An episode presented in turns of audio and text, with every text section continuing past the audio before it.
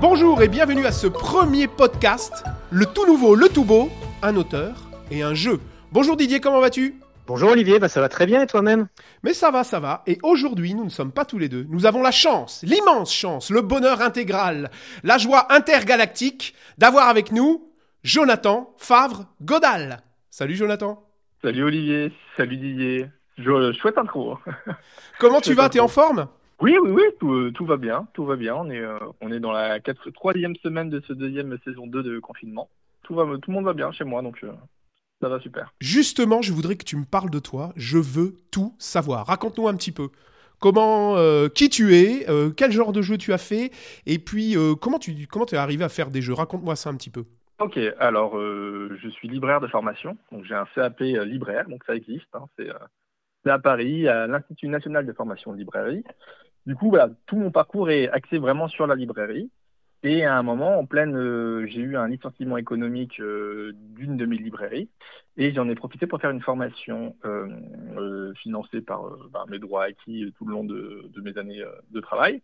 Et c'était, j'ai choisi de faire une formation de ludothécaire à la FM2J, qui est un centre de formation bon, pour les ludothèques, qui est basé sur Lyon.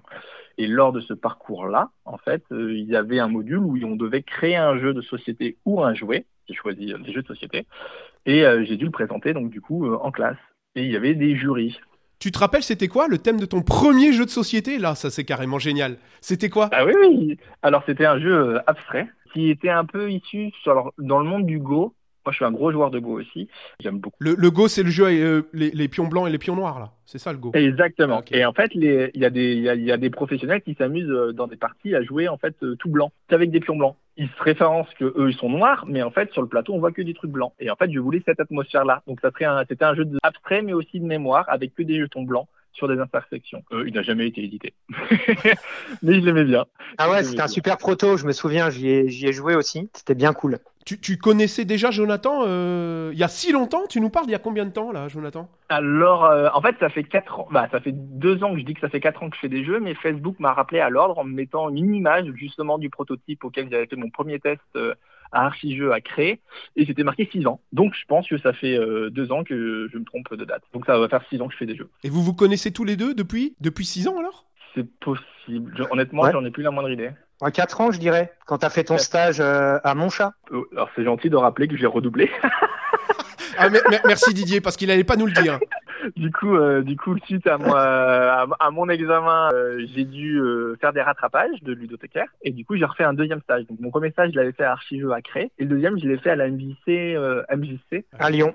à Lyon. Oui, tout à fait. Et c'est là où on s'est rencontrés, Jonathan, souviens-toi. Oui, oui, oui. Et du coup, j'ai dû ressortir ce, proto euh, ce prototype-là euh, de l'époque, quoi. Excellent, Voilà. excellent, excellent. Tu as produit ou coproduit combien de jeux, Jonathan? Tu sais, parce que tu commences à avoir une belle production, je pense. Tu as produit combien de jeux, tu sais? Là, qui sont sortis actuellement 8 jeux. Il y en a normalement 4 autres qui devront sortir aussi, mais je sais pas quand. Avec le Covid, il y a, quelques- il y a eu des, des projets qui ont été repoussés. Mais normalement, j'en ai deux autres qui vont sortir l'année prochaine chez Djeco et un chez Blue Orange. L'autre, et je l'en- j'en parle pas parce qu'il a été repoussé euh, dans très longtemps. Chez Geco, tu peux déjà nous donner les noms des prochains jeux ou c'est encore un petit peu confidentiel, peut-être? Bah non, en fait, je, je pense que j'ai pas, j'ai pas encore les noms euh, officiels en fait. D'accord. Du coup, euh, ça va changer, mais euh, mais voilà, j'ai pas. Donc autant ne pas communiquer Tout à sur fait. des noms. euh, Tu as raison, tu as raison. Laissons le suspense. Tiens, Didier, tu dis que tu es un petit peu un expert du jeu. Est-ce que tu peux nous donner les jeux de Jonathan sortis dans l'ordre? Je t'écoute. Ouh là là, gros challenge. Le premier, Le premier, je prends, euh, je prends pas trop de risques, je pense, je dirais euh, Kikafé ou Didi. c'est juste? Ouais. Excellent. Oui, oui, c'est bon. Deuxième, Le second, ah, c'est chaud. Pocomo, je dirais. Oui, tout à fait. Excellent, Didier. Yeah. Le troisième, euh, je crois que je le connais un petit peu, ça doit être Medieval Pong. Ouais, ouais, ça, en fait, ils sont quasiment tous sortis en même temps. après. Il y a eu celui chez Yoka aussi, Fields the Troll, ouais. euh, fait avec Julien Cesson, me semble-t-il. Tout à fait. Et après, euh, plein chez Djeko. Plein, plein, plein chez Djeko. Je vous explique parce que vous voyez pas, mais il y a Jonathan qui est pas sûr sûr et qui se retourne, je pense, dans sa ludothèque pour regarder dans quel ordre ils sont sortis. Pas vrai, Jonathan Ouais, alors l'ordre, je, je les classe pas par ordre, mais c'était pour aider Didier parce qu'il montre un peu à l'image pour l'aider. Dans tous ces jeux, Jonathan, t'en as choisi un. Le thème de cette émission, c'est un auteur et un jeu. Donc l'auteur, là, on le voit, là, il est, il est devant nous, presque en chair et en os. Et, et un jeu. Quel jeu t'as choisi? Alors euh, du coup, euh, j'ai choisi Magic School, Magic School. qui était sorti, si je dis pas de bêtises, en 2019 euh, chez Djeko. 2019 chez Djeko. Euh, Didier, tu peux nous parler Magic School avant qu'on repasse la, la parole à Jonathan parce que j'ai plein de questions indiscrètes sur pourquoi il a choisi ce jeu, etc. Est-ce que tu peux nous parler, nous, de- euh, nous donner envie de jouer à Magic School? Oui, bien sûr. Alors, je vais vous parler du public. Donc, c'est un jeu qui joue dès 5 ans. Les parties vont être assez rapides puisque ça va durer 10 minutes environ. Puis on peut y jouer de 1 à 6 joueurs. Jonathan l'a dit, c'est édité chez Djeko et illustré par Olivier Latic. Magic School, c'est un memory, donc euh, connu de tous, hein, le memory, mais c'est un memory revisité, dynamique et coopératif. Magic School, ouais, c'est un super jeu. En fait, il va falloir collectivement associer un maximum de paires de cartes pour accomplir des quêtes magiques. Donc, dans le jeu, il va y avoir 16 paires de cartes, personnages, accessoires. Par exemple, la sorcière avec son balai, le magicien avec sa baguette. Et donc en fait, comment ça va se passer? Donc comme je vous ai dit, c'est un jeu coopératif. On va être tous ensemble et on va essayer de, réaliser un maximum de quêtes magiques tous ensemble. L'ensemble des cartes va être mélangé et posé en pile sur euh, sur la table, face cachée. Le premier joueur va prendre la première carte de la pioche, la révéler et la montrer à l'ensemble des joueurs et la poser face cachée sur la table. Le joueur suivant va prendre la carte suivante de la pioche, la montrer à tout le monde. Et là, il va y avoir deux options. Soit le joueur pense que cette carte correspond à une des cartes qui a été posée précédemment face cachée.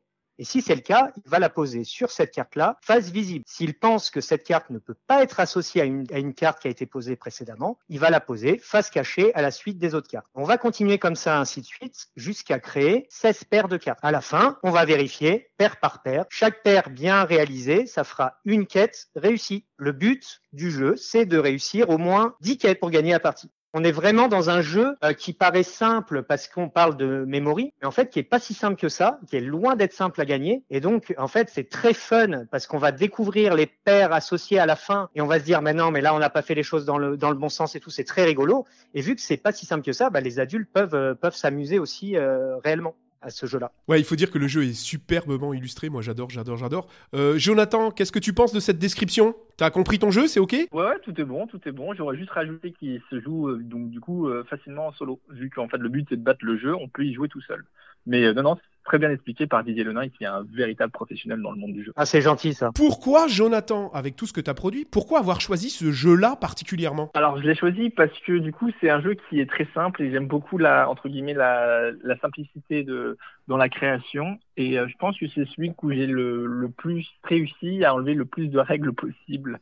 Pour citer une petite phrase pour qu'on euh, c'est le moment culture hein, pour se la péter, euh, Léonard de Vinci n'avait-il pas dit la simplicité et la sophistication suprême. Oh, c'est magnifique. Je sens que tu, as hein. préparé, tu avais préparé cette réponse à cette question. Eh, c'est magnifique. Donc, effectivement, les, les règles de ce jeu sont super simples, ça s'explique super vite. Euh, D'où est venue l'inspiration de ce jeu? Comment t'en es arrivé à ce jeu? Comment t'es arrivé à faire aussi simple finalement? Pour le coup, le, la première partie que j'ai faite avec, euh, avec ce jeu-là, c'était avec le prototype de Kicafé, qui à l'époque s'appelait pas euh, Kicafé d'ailleurs. Mais euh, du coup, j'avais fait un test sur, euh, sur Kicafé. Et en fait, sur les cartes, avant dans Kicafé, j'avais mis deux ou trois personnages en bas. Et on pouvait n'accuser que ces personnages-là. La règle a été simplifiée en disant qu'on peut accuser qui on veut et quelle, n'importe quelle espèce, mais avant c'était assez codé. Et souvent sur des cartes, ça faisait une paire en fait, c'est-à-dire le chat pouvait accuser que le poisson. Je me suis dit, mais ça serait rigolo juste de rentrer et qu'on voit un chat quelque part sur une pile, et puis plus tard on tombe le poisson, faut qu'on arrive juste qu'on arrive à retrouver le chat. Et du coup, donc j'ai fait les premiers tests avec le prototype café qui a bien marché, et du coup j'ai modifié forcément le storytelling où je suis plus rentré dans un dans un MMORPG en fait. J'aimais beaucoup les jeux de Game Boy, un peu C'est quoi C'est quoi? Bah, Je connais pas, je connais pas. bah, le MMORPG, c'est, euh, ce sont des, des, des jeux en ligne où en fait on, on a des quêtes, mais au-delà de ça, c'était souvent en fait on, on retrouve un quelqu'un nous dit il faut qu'on cherche euh, cet objet-là. Et plus tard, on le retrouve. Donc, normalement, dans les MMORPG, il y a, il y a un petit logo qui dit euh, ramenez-le à la taverne, nanana. Mais euh, là, il n'y aurait pas eu ce petit rappel pour dire que c'était bien dans la taverne qu'il fallait le ramener, quoi. Donc, en fait, c'était euh, faire des petites quêtes comme ça, trouver un objet, ramener un personnage, ce qui est courant dans tous les jeux vidéo, entre guillemets, quoi. Donc là, ce que tu, ce que tu nous dis en fait, c'est que le prototype de Magic School, il vient en fait d'un autre jeu qui est qui fait, c'est ça? Tu les as inventés en cascade. C'est voilà, c'est ça, exactement. Il vient en même moment que, que Kikafé, en tout cas avec la, la première version de, de Kikafé. Du coup, après, c'est bien deux jeux distincts. Vous ne pourrez pas jouer à Magic School avec avec le jeu Kikafé. Mais du coup, euh, oui, le premier test que j'ai fait, je me suis pas embêté du tout. C'est que j'ai repris ce que j'avais sous la main à ce moment-là. Il est fort, Jonathan, quand même, parce qu'on lui dit un auteur et un jeu, et en 10 minutes, baf, il a fait un auteur et deux jeux. Discrètement, comme ça, pap, pap, pap, pap, pap. non, mais voilà, c'est, et du coup, le premier, la première version officielle de, de Magic School s'appelait Quête de, Quête de héros. J'avais trouvé des illustrations super beaux d'un jeu que je ne connaissais pas sur Game Boy et que j'arriverais pas à vous retrouver, mais c'était très kawaii, très beau. Et du coup, j'avais fait tout cet univers-là dans ce petit village euh, très joli. Mais si, euh, si je retrouve d'ici là, je, je vous dirai hein, le nom des graphismes. Et est-ce que ce jeu, donc tu bah, es en train de nous dire déjà, ce jeu a connu plusieurs versions. Il a connu combien de versions entre cette quête dont tu nous parles et, et la version du, du magicien? Qu'une seule en fait. Le premier test avec Kikafé, on a modifié. Je l'ai fait avec du coup la version quête de héros avec euh, un storytelling et avec plus de cartes, avec des, des cartes évidemment euh, qui posent euh, quelques questions, c'est-à-dire mettre deux fois un trésor. Ah bon, c'est pas le même. Non, voilà. Donc avec quelques petits pièges cognitifs et de mémoire. Et du coup après, on, il a plus du tout bougé. Et après, je l'ai présenté à Paris Ludique pour ceux qui connaissent. Voilà, c'est un festival de jeux qui a lieu une fois par année à Paris. Voilà, je l'ai présenté à ce moment-là à plusieurs éditeurs et euh, il y a un éditeur qui s'est positionné euh, dessus et c'était c'était Djeco. Donc je suis très content de la petite gamme qu'ils ont fait. Et ouais, et du coup Jonathan, Magic School, les premiers tests, ça, avait, ça a été avec qui? Bah du coup j'ai testé forcément avec mes enfants. Et après Quête de héros, je sais de souvenir la deuxième version, je sais pas avec qui je l'ai testé, mais soit c'était avec des gens dans des ben, dans des associations. Alors quand j'étais à Lyon, parce que j'ai déménagé depuis, euh, j'allais souvent à une association de jeux. Ambiance et jeux, par exemple. Ambiance et jeux, voilà, c'est ça. J'allais souvent à Ambiance et jeux, c'était tous les vendredis soirs, j'habitais pas loin et du coup, ça pour faire tester mes jeux. Après, bah, facilité aussi, j'ai mes enfants euh, à la maison, donc, euh, donc du coup, je les ai testés. Tu testes tous tes jeux avec tes enfants? Et est-ce que c'est vraiment un public qui te fait modifier tes jeux? Alors là, elle commence. En fait, pour l'instant, ben, elles n'ont pas forcément de retour de joueurs, mais elles ont un comportement de joueurs. Donc, et un comportement d'enfants de leur âge. C'est-à-dire que quand on, leur dit de d'attraper euh, par exemple cet objet le plus rapidement possible, elles se mettent à que c'est des jumelles, donc elles se mettent à deux dessus en criant que c'était elle la première, non c'était moi. Voilà, on voit que ça va pas marcher en fait. Donc du coup, plutôt que des retours constructifs de leur part, il suffit d'analyser leur comportement autour d'un jeu et à partir de là, on peut modifier les choses.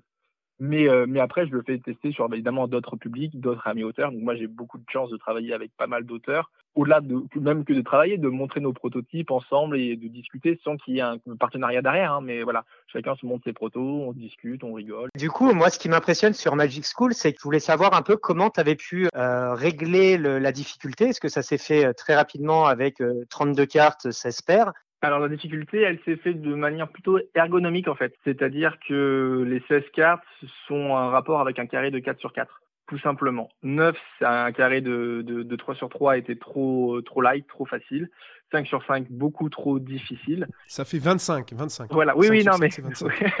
non, mais je, je te dis, je te dis, parce que j'ai l'impression qu'on se perd dans les mathématiques. Voilà, c'est exactement ça. Donc, du coup, euh, du coup, c'était euh, le, en fait, le carré de 4 sur 4 était idéal pour ce jeu-là. Et comme du coup, il y a, chaque personnage est associé à un objet, ça fait 32 cartes. Il y a, y a, pour rebondir sur, euh, sur ce que dit Didier, moi, il y a quelque chose qui m'impressionne dans les jeux que tu fais pour les enfants. Quand on est adulte, on s'amuse aussi. franchement, j'ai essayé beaucoup de tes jeux et c'est vrai qu'il y a quelque chose d'incroyable. Comment tu fais ça pour que l'adulte s'amuse autant que l'enfant Est-ce que tu as des secrets? Non, là, après, c'est des thématiques qui se portent bien. En fait, pas des thématiques, c'est des mécaniques qui se portent bien euh, pour ce genre de jeu où, en fait, le jeu de mémoire les enfants sont aussi forts que les adultes. Même plus fort en fait, hein, parce que la, mémoire chez l'enfant est plus développée que chez l'adulte. On la perd un petit peu avec l'âge. Alors avec mon grand âge, c'est terrible, mais, mais effectivement, euh, la mémoire euh, d'un enfant est beaucoup plus forte, ce qui fait que quand on joue à ton jeu avec un enfant, alors c'est coopératif. Hein, Didier m'a bien expliqué que on peut pas battre quand on, les enfants. Moi, j'adore euh, ça, mais donc quand on joue avec un enfant, effectivement, il, il, a il a meilleure mémoire que nous, quoi. En tout cas que moi, qui commence à être un petit peu vieux. Voilà, bah exactement. Donc c'est la mémoire est une